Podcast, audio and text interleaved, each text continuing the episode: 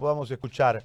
Eh, desde lo que está sucediendo en este momento, las determinaciones, Oruro, Beni, Santa Cruz y alguna otra región no quieren la flexibilización. A mí me parece que la cuarentena ha sido flexible siempre. Este, eh, hay un matiz de orden político. Eh, resulta que las túneles de infección no sirven. no hay plata. Se le van sumando los elementos a este tema. Hoy llovió en Santa Cruz, lo que quiere decir que va a haber mosquitos mañana como para bañar tamarindo, vamos a tener problemas con el dengue, tenemos el tema del sarampión, o sea, estamos complicados, doctor. A ver, quiero su lectura, por favor, si es tan amable. Muy buenas tardes, José Gary, y un saludo, como siempre, a todos los radioescuchas y a todo el personal que te acompaña todos los días. Es importante ver que, Santa Cruz es el que sigue subiendo, no exponencialmente, pero sí es el que eh, genera la, mayor cantidad de pacientes a nivel nacional, tenemos 587, generando un incremento el día de ayer de 34, si hacemos el análisis de los últimos cinco días, eh, tenemos que el 24 de abril teníamos 61, pero de ahí bajamos a 43 y estamos en un promedio en estos cinco días de aproximadamente 36 pacientes por día que estamos teniendo llama la atención en Santa Cruz sobre todo la mortalidad, ¿no? Porque hemos tenido dos nuevos muertos, dos nuevos fallecidos en Santa Cruz, con el último reporte realizado a nivel Bolivia, no teniendo ningún fallecido a nivel nacional. En segundo lugar, se encuentra La Paz con 188, pero con un incremento de cinco pacientes. Posteriormente eh, hay una estabilidad en Cochabamba con un paciente, que es el promedio que hace Cochabamba, entre uno o dos, lo máximo que ha hecho son tres pacientes, que lo realiza el día 24 también.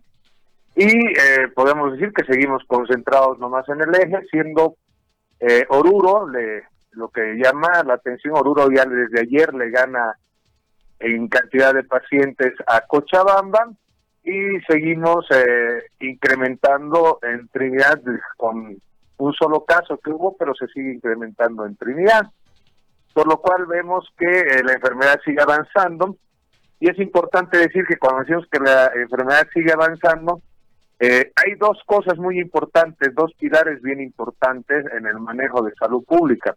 Uno es el que obedece al ciudadano y el otro el que obedece al sistema de salud que era lo que teníamos que potenciar en la medida de cuarentena, ¿no? Teníamos que potenciar que el ciudadano sea consciente y no salga de casa, por eso eran todos los mensajes de quédate en casa, quédate en casa, lo cual sí ha dado su efecto para ayudar a la curva, ¿no?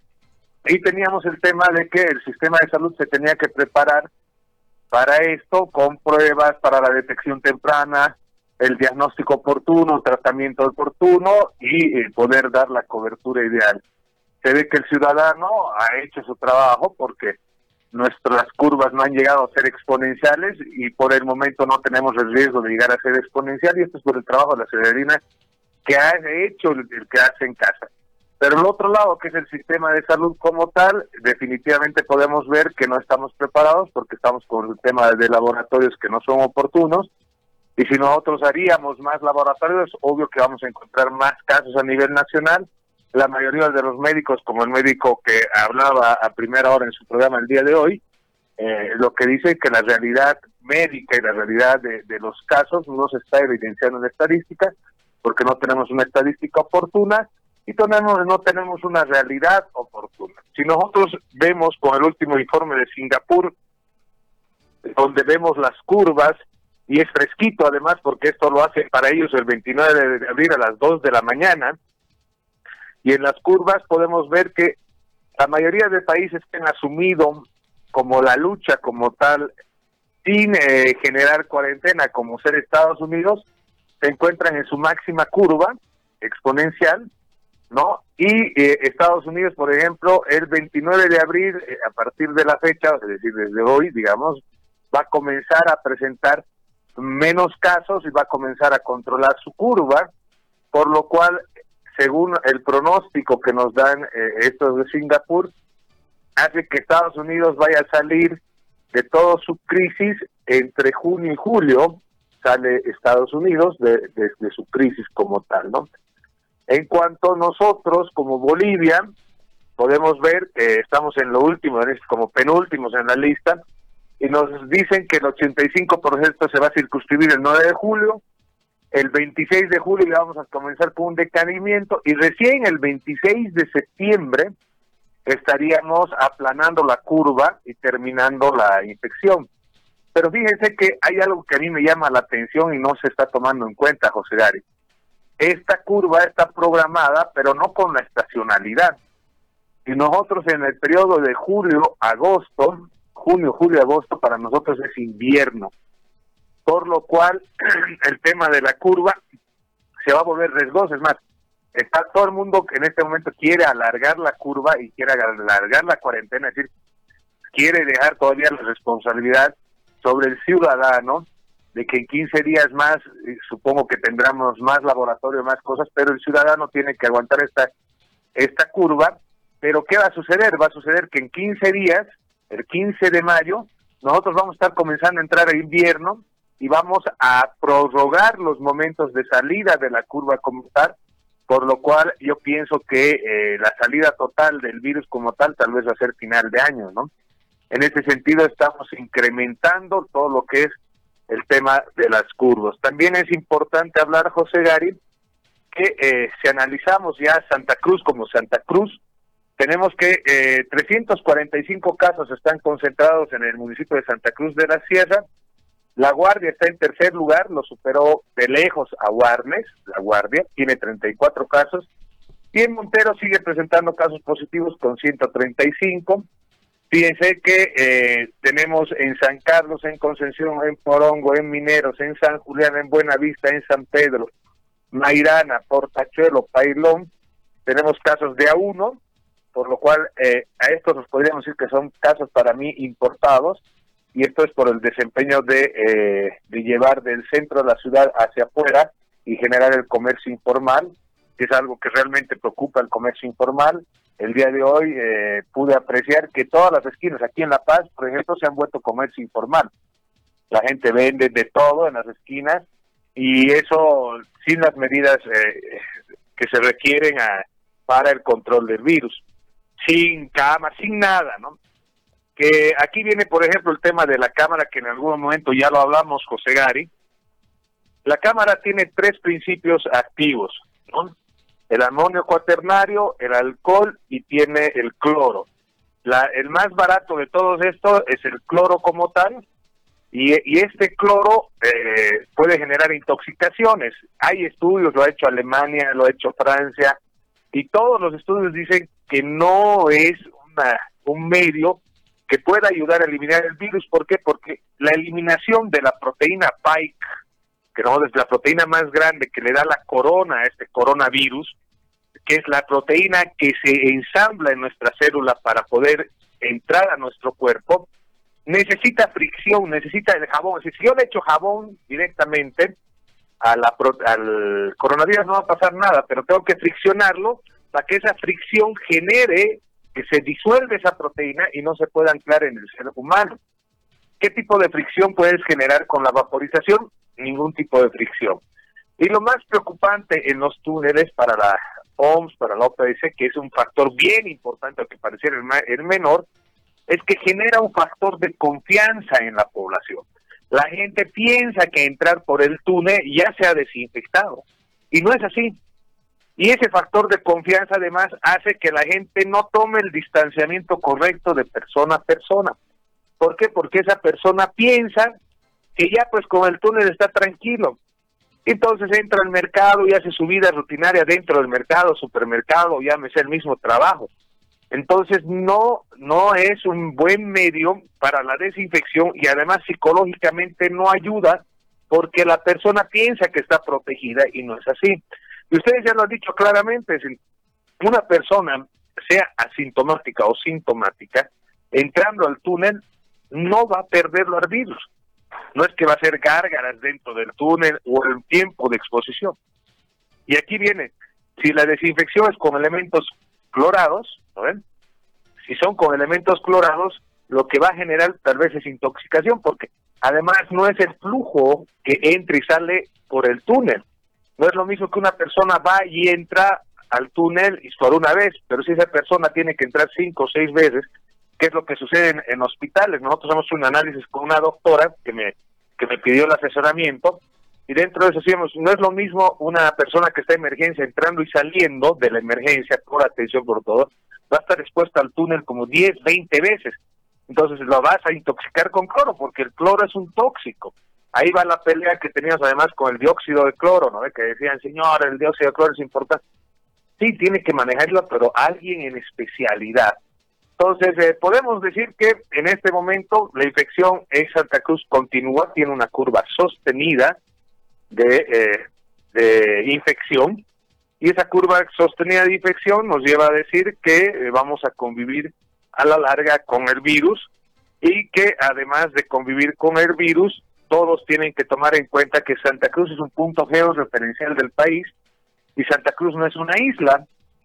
Y si todo el país es sanar y Santa Cruz no, es decir, vamos a dejar de vivir, Bolivia va a dejar de vivir de Santa Cruz, Bolivia va a dejar de, de asistir a Santa Cruz. Y entonces la pregunta va a ser muy, muy, muy complicada en ese sentido.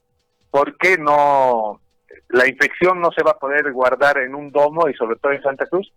Y la infección en Santa Cruz está en un punto activo, definitivamente, José Gary. Le hago una consulta en todo lo que usted ha referido, que más o menos guarda conexión con lo que nosotros hemos intentado de plasmar en estos momentos. Está claro que no hay una respuesta no hay un plan estratégico, lo dijo Anzuategui, Anzuategui hace un momento cuando lo entrevistamos más temprano. Tenemos un montón de dificultades. A esto hay que sumarle eh, el tema de que las políticas en relación al manejo del comercio han sido desacertadas. Eh, y ya está el problema. Yo me refiero a este tema que me parece que es lo que debemos encarar como ciudadanos, es el hecho de que si yo tengo un síntoma debo yo buscar una solución, obviamente comunicar a un médico, pero para no terminar siendo carga para un debilitado y con el transcurrir del tiempo mucho más debilitado sistema de salud, este, ¿qué debo hacer? Es decir, yo tengo tos, primero el, el marco de los síntomas, pues la gente dice, ¿qué síntomas voy a tener? Uno le explica y dice, ¿cuál es el orden de los síntomas? Eso yo no lo sé. Eso lo puede saber usted que ha tratado con pacientes COVID, que inclusive en un momento tuvo que aislarse por eh, haberse expuesto a un paciente COVID. Entonces, desde, desde esa perspectiva, yo quisiera que usted nos explique como si fuese una consulta, si es tan amable, si no es mucho pedirle, doctor, para que la gente tenga claro cómo es la sintomatología, cómo puede venir la sintomatología y cómo debo yo en primera instancia generarme un espacio para tratar de atacar el virus en el proceso inicial, antes de que haga enfermedad, cuando está recién eh, mostrándose con síntomas, y que me pueda de esta manera después comunicar con el médico y acudir eh, y, no llegar al tema de ser eh, hospitalizado. ¿no? Si es tan amable, si, se lo permite, y si no lo entenderíamos también. Claro que sí. En realidad eh, eh, es importante lo que te dice el colegio médico, porque hay temas que son estructurales, José Gary. Y cuando decimos temas estructurales significa que hay un problema en nuestro sistema de salud de mucho tiempo, lo cual hoy con la crisis del coronavirus no lo vamos a, con una varita mágica se va a resolver de la noche a la mañana, ¿no? Eh, por el sistema segmentado que tenemos, y por los problemas que tienen los médicos en todo lo que es equipamiento, material de bioseguridad, la descoordinación eh, central, todas las cosas es un problema estructural que de la noche a la mañana no se va a poder resolver, menos si no hay la voluntad necesaria política. Dentro de esto, eh, lo tenemos claro que las personas están siendo diagnosticadas en estadio 2 y en estadio 3, ¿no? Y al ser diagnosticadas en estadio 2 y en estadio 3, estamos diciendo que esas personas no están siendo diagnosticadas oportunamente porque están teniendo problemas en el diagnóstico. Entonces, la persona puede hacer primero un autodiagnóstico por el tema de los síntomas leves, que es la fiebre, alza térmica. En realidad, ojalá todos tengan un termómetro en casa y si no lo tienen, es importante que lo tengan porque la única manera de saber que tenemos fiebre es eh, pasando los, eh, cumpliendo los 38 grados centígrados. A partir de los 37.2, yo digo que mi cuerpo está reaccionando. ¿Por qué? Porque la fiebre es el primer síntoma de defensa del cuerpo. Hablamos del día 7-8. Entonces, el virus está intentando ingresar a la célula, está queriendo comenzar a matar a la célula o ya está matando a la célula, por lo cual el organismo se divide con fiebre al liberar, todo lo que son interleucinas o sustancias propias de defensa del complemento, que produce? Produce dolor, produce sensación de inflamación en la garganta, escocera, carraspera, esa molesta, la siento seca mi, mi garganta. Después síntomas eh, específicos es la anosmia, que es la falta de olor, no huelo bien, no distingo bien los olores, y no distingo bien los sabores, la geneusia, es decir, dejo de servir los, los sabores, por lo cual eso me lleva a hacer además una ditamia y una anorexia. ¿Qué significa?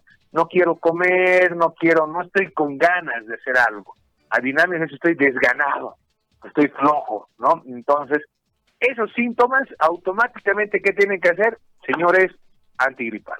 Yo sigo pensando que el antigripal en este momento es lo que nos puede ayudar a mejorar nuestros cuadros y el antigripal se debe tomar cada ocho horas. Una vez que tomamos cada ocho horas el antigripal, todas las personas deben comunicarse con su médico, todas, absolutamente todas las personas deben comunicarse con su médico. ¿Por qué? Porque usted lo decía, 81, 19, otros dicen 80, 20, eh, y hemos dicho que hasta puede ser 85, 15. ¿Por qué? Porque entre los no sintomáticos y los de síntomas muy pequeños, de acuerdo a la costumbre de, automedicarse, pueden llegar a ser el 85% de la población. Entonces el sistema de salud va a tratar entre el 15 y el 20%. Y usted lo que quiere el día de hoy en su programa es justamente que la gente no llegue a generar síntomas severos y síntomas críticos, ¿no? evita eso. ¿Qué tiene que hacer la gente? Tomar su antigripal, tiene manzanilla en casa. Hoy todos deberíamos tener en casa manzanilla. Manzanilla porque la manzanilla es muy buen desinflamante y ingresa muy bien a nuestra vía respiratoria. A las mujeres les ayuda al cutis además, ¿no? Entonces, la manzanilla, ¿por qué hago hervir en casa? Me tapo con la toallita y respiro. Y eso me va a ayudar a desinflamar, es un desinflamante directo del sistema respiratorio. Entonces, ¿qué tenemos que tener en casa? Un antigripal, tenemos que tener bastante agua, tenemos que tener manzanillita. El eucalipto ayuda en el ambiente, no de inhalación directa porque puede producir mayor congestión, entonces el eucalipto no se lo puede manejar como chiste. El eucalipto puede generar mayor congestión y ayudar en algún determinado momento, entonces no lo aconsejo yo al eucalipto. Y dentro de eso, vitamina C. Bastante vitamina C, ¿Por qué? Porque la vitamina C es hidrosoluble. ¿Qué significa esto, José Gary? Que solo un día se queda en el cuerpo. Entonces, si yo tomo hoy, al mediodía he tomado mi vasito de, limonada con un limón, porque la dosis exacta en realidad es de un medio limón de esos limones pequeños. Hay los limones cambas que le dicen en Santa Cruz que son los grandes. Igual, medio limón es suficiente. Si hago un refresco de dos, tres limones cambas, suficiente de vitamina C al día, pero al día siguiente necesito de nuevo. ¿Por qué? Porque aunque me meta 3, 4, 5 o 20 jarros de limonada, en 24 horas la voy a eliminar porque no se almacena la, la vitamina C, porque es hidrosoluble, entonces rápidamente la boto por la vía urinaria, por los líquidos rápidamente se va. Entonces tengo que tomar vitamina C. ¿Y qué tengo que hacer? Tengo que comunicarme con mi médico. ¿Por qué?